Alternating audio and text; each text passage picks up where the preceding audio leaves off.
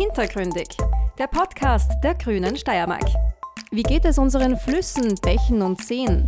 Diese Frage stellt die grüne Clubobfrau Sandra Krautwaschel der Gewässerschutzexpertin des WWF Österreich, Bettina Urbanek. Konkret sind nur noch 14 Prozent der heimischen Gewässer in einem sehr guten ökologischen Zustand, dagegen schon 60 Prozent sanierungsbedürftig. Mit dem Erneuerbaren Ausbaugesetz ist den Grünen ein Meilenstein in Sachen Klima- und Umweltschutz gelungen. Von einem Durchbruch spricht auch der WWF. Was das Gesetz konkret für unsere Gewässer bedeutet, hören wir jetzt im Gespräch von Sandra Krautwaschel mit Bettina Urbanek. Hallo und herzlich willkommen, Bettina Urbanek aus der Natur- und Umweltschutzabteilung des WWF Österreich. Ich freue mich besonders, dass du heute zu unserem Expertinnengespräch gekommen bist. Danke fürs Zeitnehmen. Und ich würde dich gleich bitten, weil ja nicht alle so genau wissen, äh, was der WWF tut und was ihr genauso äh, alles auf der Agenda habt, dass du dich einmal kurz vorstellst. Danke für die Einladung. Äh, das ist ein, ein super Format und eine super Gelegenheit, sich, sich auf die Art auch, auch auszutauschen. Ähm, ich arbeite im WWF im Flüsse-Team und der WWF arbeitet schon sehr lange zum Schutz von Flüssen und, und Fließgewässern und einen, mit einem Schwerpunkt auch ähm, gegen besonders schädliche Wasserkraftwerke zu arbeiten, aber auch sehr stark an Renaturierungsprojekten, die dann wirklich vor Ort sind, zum Beispiel an der, an der Donau, an der Mach und Thaya, aber auch am Inn zum Beispiel. Ich selber, ich selber arbeite im Flüsse-Team vor allem zu den Themen in der Gewässerpolitik und zu allem rund um das Thema, um die Konflikte, die sich zwischen Gewässerschutz und Wasserkraft äh, mhm. auftun. Mhm. Ja, ist unglaublich wichtig, denke ich mal, gerade auch in der Steiermark. Äh, und wir kriegen ja auch immer wieder natürlich äh, haben wir neue Anlässe, uns damit auseinanderzusetzen, weil auf der einen Seite viele äh, Kraftwerke auch geplant werden immer wieder, auf der anderen Seite aber es mit verschiedenen Richtlinien, die wir zu erfüllen haben und die ja dem Artenschutz dienen, auch gefordert sind, das entsprechend umzusetzen. Und jetzt würde mich einmal interessieren, wie aus eurer Sicht, aus deiner Sicht, äh, wie schaut es aus mit den Gewässern in unserem Land? Äh, speziell natürlich würde es mich interessieren, auch äh, für die Steiermark. Wie ist da eure Einschätzung? Wie geht es unseren Flüssen, Bächen, Seen in der Steiermark? Also es wird recht gut ähm, auf der Österreich-Ebene untersucht, wie es den Flüssen, Flüssen geht. Das wird ja regelmäßig erhoben. Und da ist auch gerade ähm, ein neuer Entwurf für einen, einen Plan, wo dann, wo dann Sanierungsmaßnahmen drinnen sind, ähm, vorgelegt worden im Mai. Und da ist auch drinnen der Zustand der Gewässer in Österreich. Und wir haben in Österreich nur mehr 14 Prozent Gewässer, Gewässerstrecken, muss man sagen, die überhaupt in, im sind und in einem sehr guten ökologischen Zustand sind. Und es sind aber über 60 Prozent der, der Flüsse und Bäche, saniert werden müssen, weil sie eben nicht diese Mindeststandards diesen gut, dieses guten Zustands erreichen. Mhm. Also man muss schon sagen, dass da sehr viel, ähm, sehr viel zu tun ist. Mhm. Das sehen wir auch äh, so, absolut. Und das ist auch, äh, da finde ich es auch extrem wichtig, dass es äh, von Seiten der EU die sogenannte äh, Rahmenrichtlinie für den Schutz der Gewässer gibt. Ja. Äh, kannst du uns ein bisschen äh, erklären, wie wir da liegen und ähm, ob wir diese vorgesehenen Ziele, die da in dieser Richtlinie drinnen stehen, auch erreichen können, beziehungsweise wie wir sie erreichen können? Ja, also es ist so, dass diese, diese Richtlinie in den 90ern ausgearbeitet wurde und 2000 in Kraft getreten ist und sie ist wirklich das große Gewässerschutzinstrument ähm, und Gesetz in Europa, weil halt damals schon klar war, dass man wirklich nachhaltig die Wasserressourcen sichern muss. Und das hat ja auch Österreich äh, umgesetzt und auch, äh, auch das mitgetragen. Und auch in ganz Europa ist es so, dass 60 Prozent, also saniert werden müssen, der, der Flüsse und der Fließgewässer, genauso wie das in Österreich ist. Und man muss sagen, es beginnt jetzt der, der dritte und letzte Zyklus für diese Sanierung. Also diese Verpflichtung besteht bis 2027 und da muss noch ähm, extrem viel passieren. Mhm. Da fehlt halt teilweise der politische Wille, teilweise, also damit einhergehend dann halt auch das Budget mhm. für die Maßnahmen, sind. Also die Pläne sind gut, also wir wissen auch, wo und was man machen muss, aber es braucht ähm, viel mehr Geldmittel mhm. Ja, und da komme ich gleich zu einem Punkt, äh, der, glaube ich, vielen Menschen äh, zwar gefühlsmäßig be bewusst ist, aber nicht ganz klar ist, wie man da jetzt was dazu beitragen kann oder wie auch die Politik was dazu beitragen kann. Äh, es sind ja tatsächlich ähm, viele unserer Gewässer, wie du schon gesagt hast, in nicht einmal guten Zustand, geschweige denn in sehr guten Zustand. Ähm, und was sind da jetzt aus deiner Sicht die konkreten Ursachen dafür? Und, und was könnte man natürlich auch in weiterer Folge ändern, dass sich das ändert? Also in Österreich ist vor allem das Hauptproblem die, die starke Verbauung und Übernutzung der, der, der Flüsse und der Bäche. Also früher war es auch die Wasserqualität, also sozusagen die Sauberkeit mhm. der Gewässer.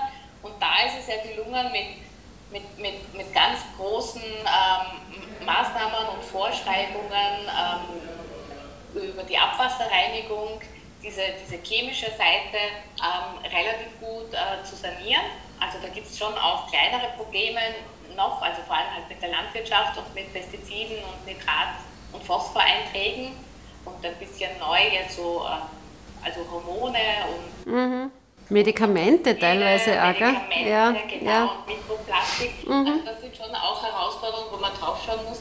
Aber das ganz große Problem in Österreich ist diese starke Verbauung. Mhm. Also die Regulierung der Fließgewässer, vieles für den Hochwasserschutz gemacht ist und vor allem auch, also es gibt halt eine extrem starke Wasserkraftnutzung in Österreich und wir haben schon mehr als 5200 Wasserkraftanlagen und mhm. die kommen halt mit, auch mit einem, sind einer der Hauptgründe auch für diesen schlechten Zustand. Mhm.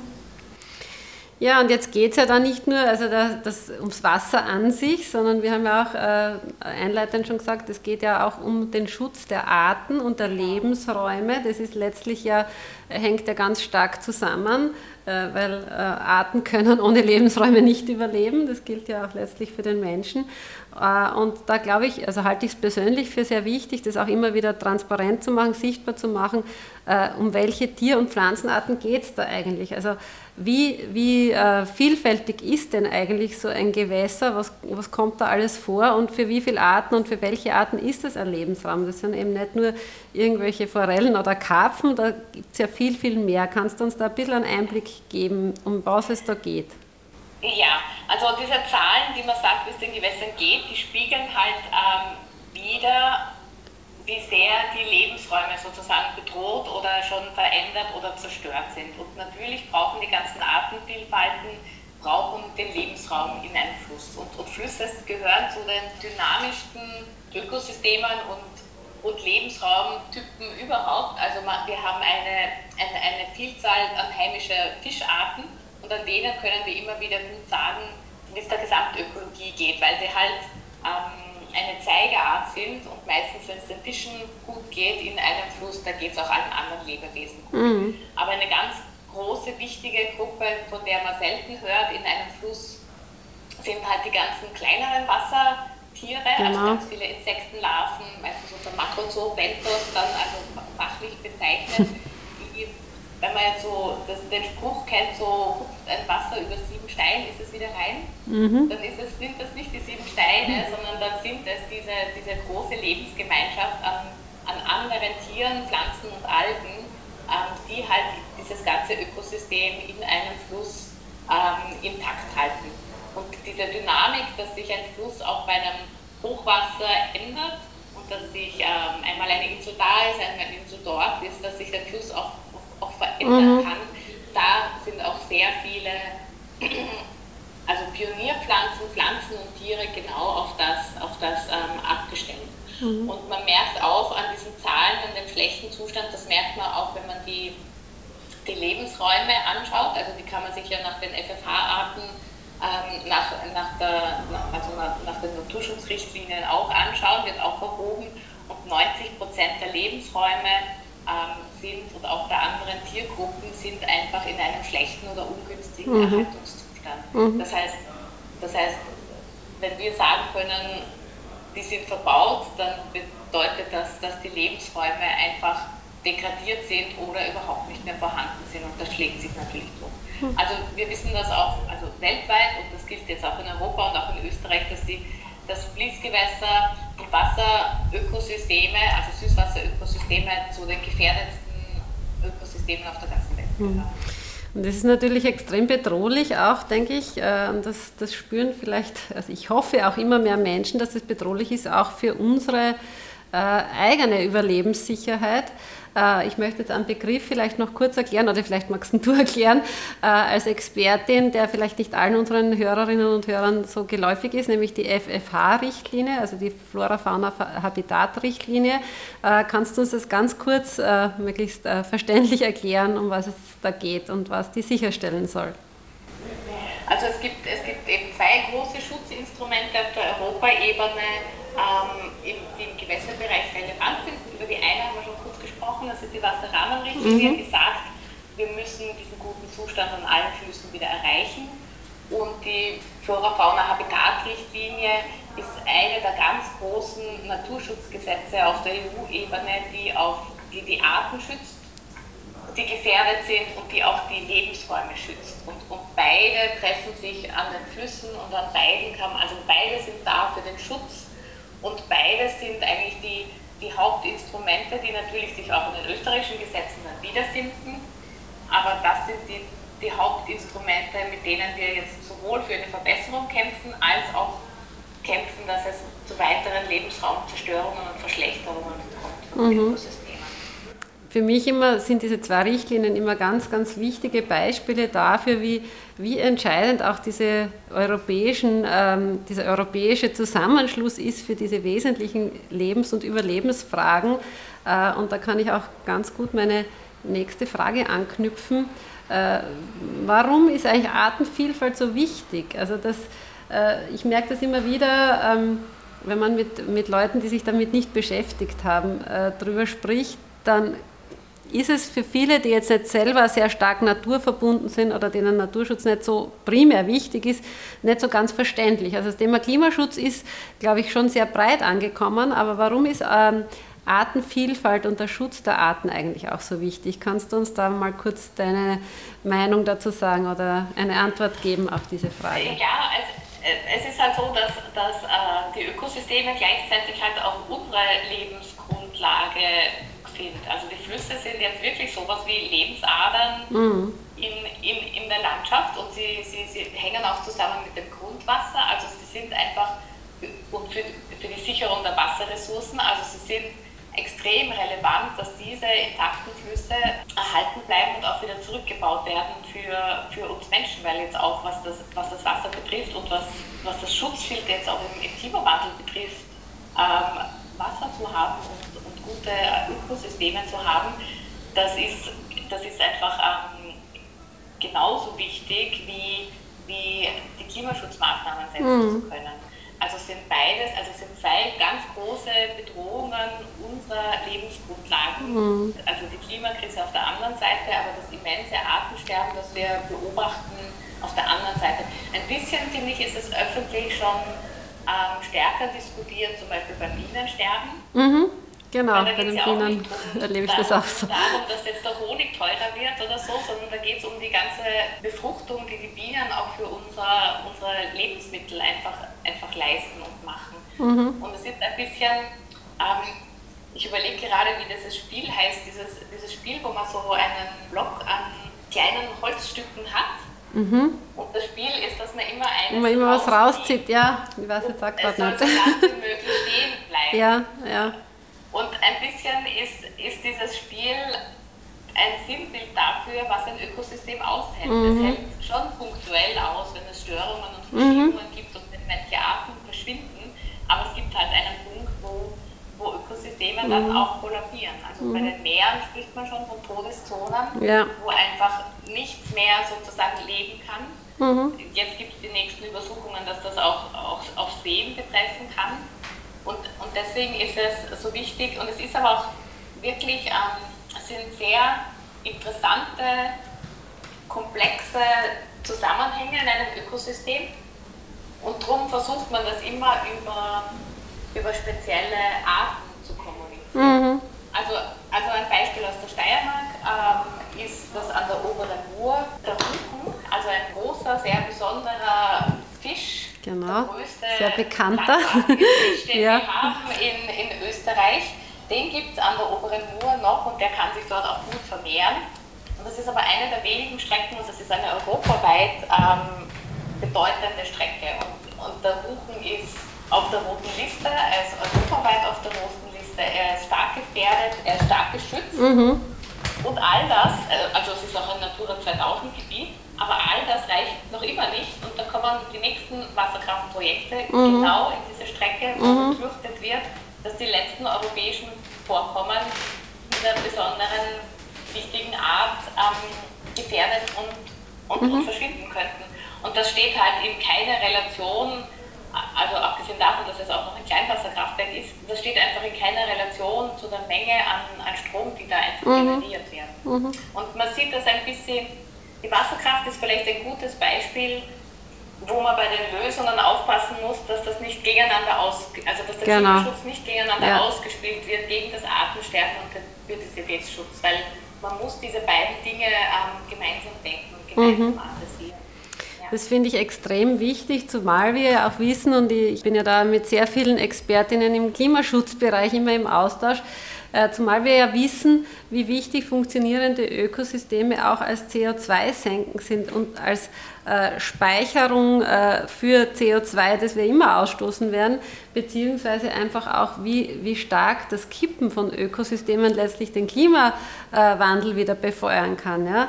Und diese Zusammenhänge, diese komplexen Zusammenhänge, ähm, die müssen auch gemeinsam betrachtet werden. Da bin ich zutiefst davon überzeugt. Und das ist auch jetzt, glaube ich, der Zeitpunkt, wo langsam klarer wird, dass das nicht voneinander trennbar ist ja? und dass man da gemeinsam hinschauen muss und äh, letztlich dann auch abwägen, wo welcher Nutzen stärker ist und wie man die Nutzung erneuerbarer Energien auf der einen Seite mit einem sinnvollen Umgang mit unserer Natur und am Schutz der Artenvielfalt äh, vereinbaren kann. Ja. Das ist einfach zwingend notwendig, denke ich.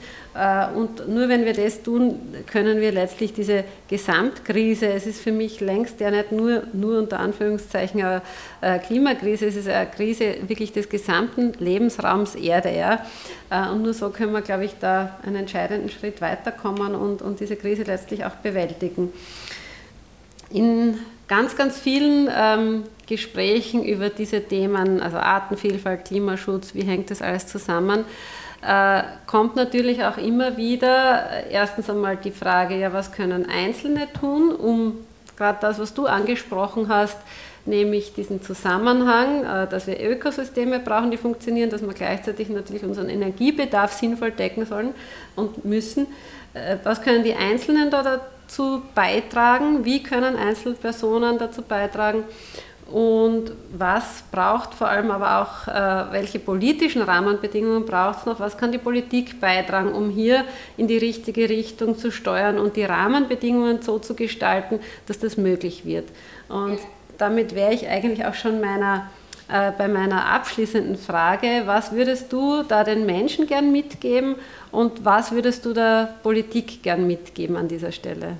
Also der Politik möchte ich gern mitgeben, dass es, dass es Instrumente gibt, die man einfach ähm, viel stärker verwenden und einsetzen ähm, kann und dass diese, diese Dringlichkeit ernst genommen wird. Das betrifft mhm. jetzt den Klimaschutz, aber das betrifft eben auch den, den Naturschutz. Zwei aktuelle Beispiele gibt es jetzt dafür. Also das eine ist dieser, der Plan, wo die Verbesserungsmaßnahmen äh, jetzt gerade vorgestellt worden sind ähm, der heißt Nationale Gewässerbewirtschaftungsplan und der legt vor und braucht auch noch ähm, ambitioniertere Ziele und vor allem eine ambitioniertere ähm, Budgetsicherheit, mhm. um wirklich ähm, diese Lebensräume wieder gut herzustellen, weil wir kennen die Belastungen ja an den Fließgewässern. Mhm. Ein anderes Beispiel, das jetzt gerade durchs Parlament gegangen ist, ist das Erneuerbaren Ausbaugesetz, wo es erstmals ähm, gelungen ist, dass, dass die ersten Naturkriterien drinnen sind. Also mhm. dass das erste Mal eine Verbindung gibt zwischen Naturschutz und Ausbau Erneuerbare, ähm, damit die, die sozusagen schädlichsten Wasserkraftwerke nicht auch noch zusätzlich äh, gefördert werden, mhm. wenn sie zum Beispiel in einem Schutzgebiet während der oberen Moor mhm. ähm, gebaut werden, werden sollten. Also da ist natürlich die Finanzierungs- und Förderschiene ein extrem äh, großer, großer Hebel. Also wir hätten uns natürlich noch viel, viel mehr gewünscht, aber das ist ein erster Schritt und an dem, glaube ich, muss man, muss man mhm. dranbleiben. Das ist Bei den Gewässern, mhm. Bitte, sprich nur. Bei den Gewässern muss man halt so im, im Sinne haben, ähm, das eine ist natürlich die Verbesserung der Situation, aber gleichzeitig hört das Verbauen ja nicht auf. Mhm. Und das ist etwas, was wirklich im, im Blick bleiben muss. Da gibt es keine, keine grüne Wiese, wo man von neu anfängt. Wir reden schon von sehr degradierten und sehr verbauten mhm. Systemen, an denen weiter gebaut wird. Ja. Und zum Beispiel muss man auch den, den, den Flächenverbrauch an den, an den flussnahen Flüssen also stoppen und sichern, weil mhm. sowohl für den ökologischen Hochwasserschutz als auch für Revitalisierungen, die vielleicht erst in fünf Jahren oder zehn Jahren kommen, brauchen wir ja dann die Flächen noch frei. Absolut, ja. An den Flüssen dafür.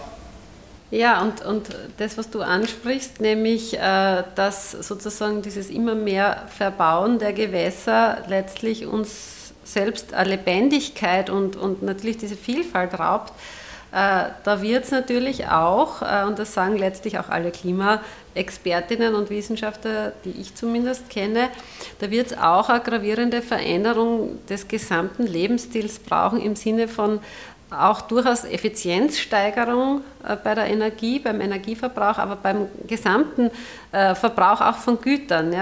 Also wirklich dieses, dieses Wissen ist vorhanden, dass wir circa die Hälfte der Energie werden einsparen müssen vom jetzigen Verbrauch, um die Klimawende zu schaffen.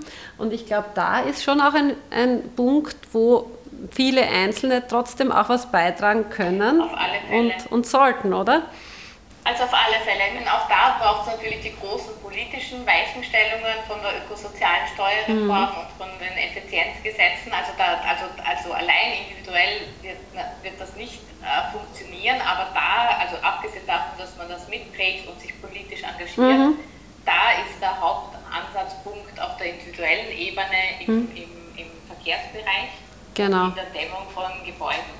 Also alles, was, was, alles, was weggeht von, mhm. von, vom Autoverkehr ähm, und Flugreisen sowieso und alles, was man an, an Dämmungsmaßnahmen am eigenen Haus machen kann, ist, ist auf jeden Fall gen, genau das, was es, äh, was es braucht. Aber man kann auch, ich finde auch individuell an den, an, also an den, an den Flüssen, also ich finde, man, man soll auch rausgehen und entdecken, was für Flüsse es im eigenen Bereich gibt und jetzt im Sommer baden gehen. Und das ist einfach unglaublich schön, ja. Und dann vielleicht, vielleicht findet man ja auch in der, in der näheren äh, Umgebung etwas und erspart sich dann auch, dass mhm. man viel weiter wegfahren muss. Also nicht als Verzicht, sondern weil es halt einfach auch viel zu entdecken gibt. Mhm. Ähm, an, den, an den Flüssen, ob es jetzt mal Radeln geht oder eben Paddeln geht. Ähm, und ich glaube schon, dass es auch also wir merken das jetzt beim WWF ganz, ganz stark. Überall, wo es um das Engagement und um das Kampf für Flüsse geht, geht es auch meistens um den Kampf gegen weitere Verbauungen. Mhm. Und da ist es unbedingt notwendig, dass es engagierte Bürgerinitiativen gibt, die, die das kennen und wertschätzen und die, die sozusagen dagegen also gegen auch aufstehen. In Österreich überhaupt und ähm, gibt es ja mit Hainburg eine ganz lange Tradition ja. und in der Steiermark mit, mit gegen, gegen, also Kampf an um die schwarze Sulm gegen das Kraftwerk, genau. gibt es einfach eine lange, ähm, lange Tradition, das schon zu verbinden. Und ich fände das wäre jetzt extrem spannend, sowohl auf der individuellen als auch auf der Engagement-Ebene, ähm, diese Verbindungen zu suchen, für welchen Teil vom Klimaschutz man sich einsetzt und, und wie man das gut verbindet, um den, um den Artensterben und auch den Naturschutz und den Umweltschutz ähm, trotzdem voranzubringen. Zu stärken, ja. Sowas wie Fake-Klimaschutz auch, auch etwas entgegenzusetzen. Mhm. Ich glaube, das ist äh, ganz, ganz ein wesentlicher Punkt. Das ist dieser äh, Wert, den lebendige Ökosysteme und Flusssysteme für unser Wohlbefinden und letztlich für unseren Wohlstand haben. Ja? Und das sage ich als eine, die wirklich ähm, immer wieder, vor allem an, an der Sulm, an einem Flussbad auch Urlaub macht. Ja? Äh, das ist unersetzlich, wenn du so nah so einen wunderschönen Naturraum hast, wo du äh, Natur erlebst, wo du dich erholen kannst, ähm, wo einfach du merkst, da ist noch was intakt. Ja? Äh, und dem wieder einen Wert zu geben und, und dort sich auch Erholung zu holen, das, das ist etwas, was, glaube ich, jetzt sukzessive und, und tatsächlich auch durch die Corona-Krise habe ich den Eindruck, ein bisschen mehr bei den Menschen angekommen ist, weil sie einfach mehr im eigenen Umfeld wieder unterwegs waren und sowohl das, die Schönheit der Natur wahrgenommen haben, aber sicher auch die Bedrohtheit mehr wahrgenommen haben. Und ich glaube, damit sind wir vielleicht an einem guten Abschluss unseres Gesprächs. Äh, ich, ich blicke ja immer sehr gern hoffnungsvoll in die Zukunft und, und ich erlebe das auch sehr stark, dass dass die Menschen diesen Dingen wieder mehr Wert zusprechen und letztlich auch von der Politik fordern, und das sehe ich auch als individuelle Möglichkeit, von der Politik die richtigen Rahmenbedingungen Bedingungen zu fordern. Ja? Und zwar für den Klima- und Artenschutz und für eine gerechte äh, äh, Verteilung der Lasten, was letztlich, du hast das eh vorher angesprochen, auch in, im großen Stil nur mit einer ökosozialen Steuerreform möglich wird. Ja. Das bedeutet eben dann, dass es für alle Menschen möglich wird, sich so zu verhalten und sich das zu leisten, was letztlich dem Erhalt unserer Lebensgrundlagen dient. Ja, also ich, ich bin sehr froh und möchte von Herzen danken für dieses tolle Gespräch, für deine große Expertise, die du da einbringst und natürlich für die wichtige äh, Arbeit, die der WWF insgesamt in diesem Bereich macht. Vielen, vielen Dank. Es wird möglicherweise auch nicht das letzte Gespräch auf dieser, in diesem Format gewesen sein. Es gibt sicher auch in Zukunft viele interessante Themen, die wir dann noch weiter besprechen können. Aber vorerst einmal danke für deine Zeit und alles Gute für eure weitere Arbeit.